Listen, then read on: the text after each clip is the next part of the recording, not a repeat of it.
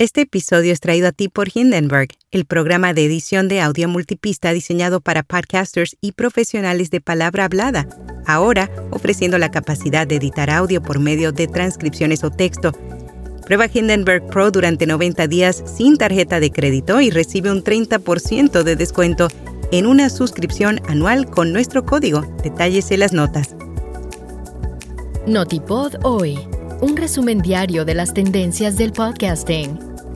Solo el 22% de los oyentes en los Estados Unidos clasifican el podcast como solo audio. Yo soy Araceli Rivera. Bienvenido a Notipod hoy. El 75% de los oyentes de podcast definen el medio como contenido de audio o video. Si bien antes los podcasts eran considerados exclusivamente como contenido de audio, hoy en día la mayoría de los oyentes clasifican el podcast como contenido de audio o video. Así lo reveló un nuevo estudio realizado por la firma de investigación de medios Common Insights y la consultora de podcast Amplify Media. Los datos también indican que actualmente solo el 22% de los oyentes en los Estados Unidos clasifican el podcast como solo audio, mientras todavía hay quienes lo definen como el contenido de video. El informe también deconstruye la idea de que los oyentes solo usan una plataforma para consumir podcast.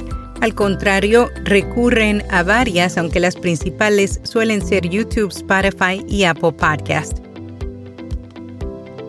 ¿Qué tan efectivo es el negocio de los podcasts en Uruguay? El medio Montevideo conversó con las productoras La Parla Miria, Uicast o Neptuno Podcast para conocer los principales desafíos de este mercado en la región, expresaron que cualquier persona que publique su podcast no va a ganar dinero por cada escucha, por lo tanto tienden a recurrir a otras alternativas para hacer rentables sus emprendimientos. Ellos consideran que la mejor forma de ganar dinero con los podcasts es la publicidad integrada, en la que el locutor en cualquier momento menciona a una marca como patrocinador del contenido. Mux IP anuncia el lanzamiento de Podfast TV, una plataforma para podcasters.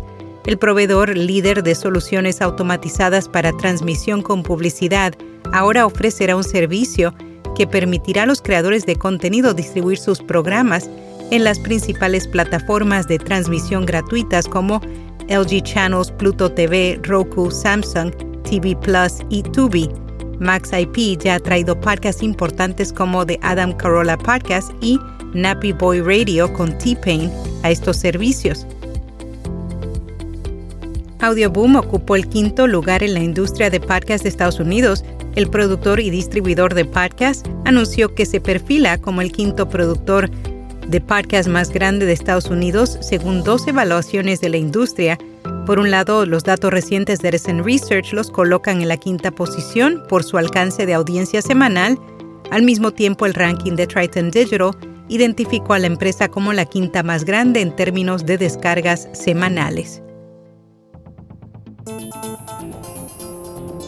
Meta comparte las mejores prácticas clave para las campañas publicitarias de Facebook e Instagram como parte de su último impulso para ayudar a las marcas a aprovechar al máximo la publicidad en sus redes sociales.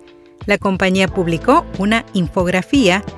En ella comparte una nueva descripción general de las mejores prácticas para ayudar a optimizar el rendimiento de los anuncios.